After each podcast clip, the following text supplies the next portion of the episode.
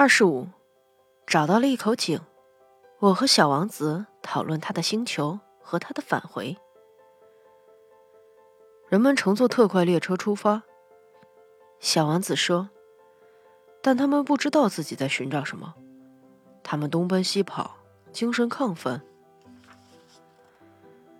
绕着圈子转个不停。”接着他又说：“其实真不值得这么劳神。我们找到的那口井，并不像是撒哈拉沙漠中的那些井。撒哈拉沙漠中的井，不过是沙池上挖出来的坑。”这口井，却似乎是一座村子里的井。可是这里并没有村子，所以我想我一定是在做梦。真奇怪，我对小王子说：“东西样样齐备，滑轮、吊桶、绳索。”他笑着去拉绳索，使滑轮开始转动。滑轮吱吱呀呀的呻吟，像是一只早已被风遗忘的风向标。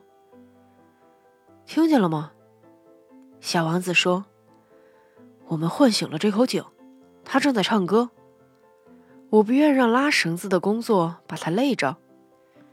让我来吧。”我说：“水桶太沉，你拉起来太吃力了。”我慢慢的把吊桶拉到井口。让它搁在那儿，虽然精疲力竭，但看着眼前的成绩，我非常高兴。滑轮的歌声还在我的耳边回旋，在仍然颤动不止的水面上，我可以看见阳光在闪烁。我真的渴望喝上这水。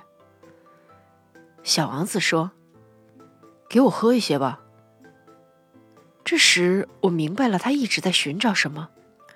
他将吊桶举到他的唇边，他闭上眼睛畅饮。这水像某种特殊宴会供应的饮料那么甜美。的确，这水绝不同于普通的滋养品。它的甜蜜来自我们星光下的步行，来自滑轮的歌唱，来自我双臂的努力。它像一份厚礼，滋润了心田。当我小的时候。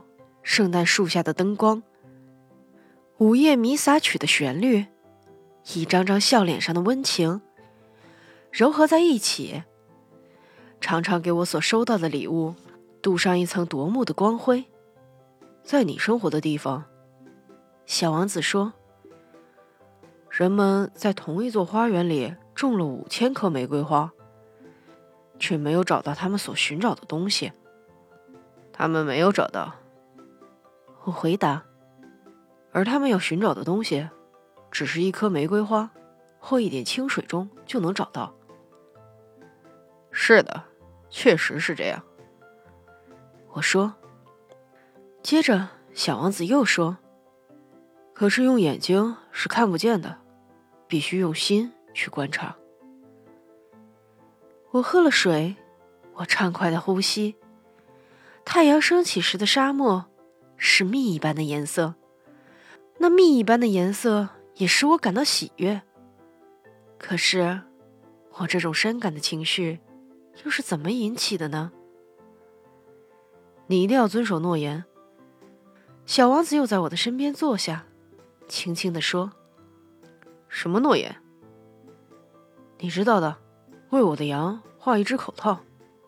我对这朵花负有责任。”我从口袋里掏出我画的速写，小王子一张一张的看过，然后笑着说：“你画的面包树，它们的样子有点像卷心菜呢。”哦，我曾经对我画的面包树感到那么得意。你画的狐狸，它的耳朵看上去有点像犄角，画的太长了。他又大声的笑了起来。你不公平，小王子。我说，除了蟒蛇的外部图和内部图，我什么也不会画。哦，那没关系。他说，小孩子们都会理解的。于是我用铅笔给他画了一个口套。当我把它递给他时，我的心碎了。你有一些我不知道的计划，我说。可是他并没有回答我，他只是对我说：“你知道，我降落到地球上，明天就是整整一周年了。”沉默了一会儿，他继续说道：“我降落的地方离这儿很近。”说完，他的脸红了。我又一次不明白为什么涌起一种奇特的伤感。不过，我突然想起一个问题：那么，我第一次遇见你的那个早晨，一星期以前，在远离人烟千里之外的地方，你那样独自游荡，并不是偶然喽？你当时正在返回你降落地点的途中，是吗？小王子又红了脸。我犹犹豫豫的问。也许正是因为这个周年纪念日吧，小王子的脸又红了。他一直没有回答问题。然而，当一个人脸红时，难道不是表示是的吗？唉，我对他说：“我感到有些害怕。”可是他打断了我的话：“你得工作了，你必须回到你的发动机那儿去。”我会在这里等你。你明天晚上回来吧。可是我放心不下。我想起了那只狐狸。如果一个人想让自己被驯服，他就要冒一点悲伤感的危险。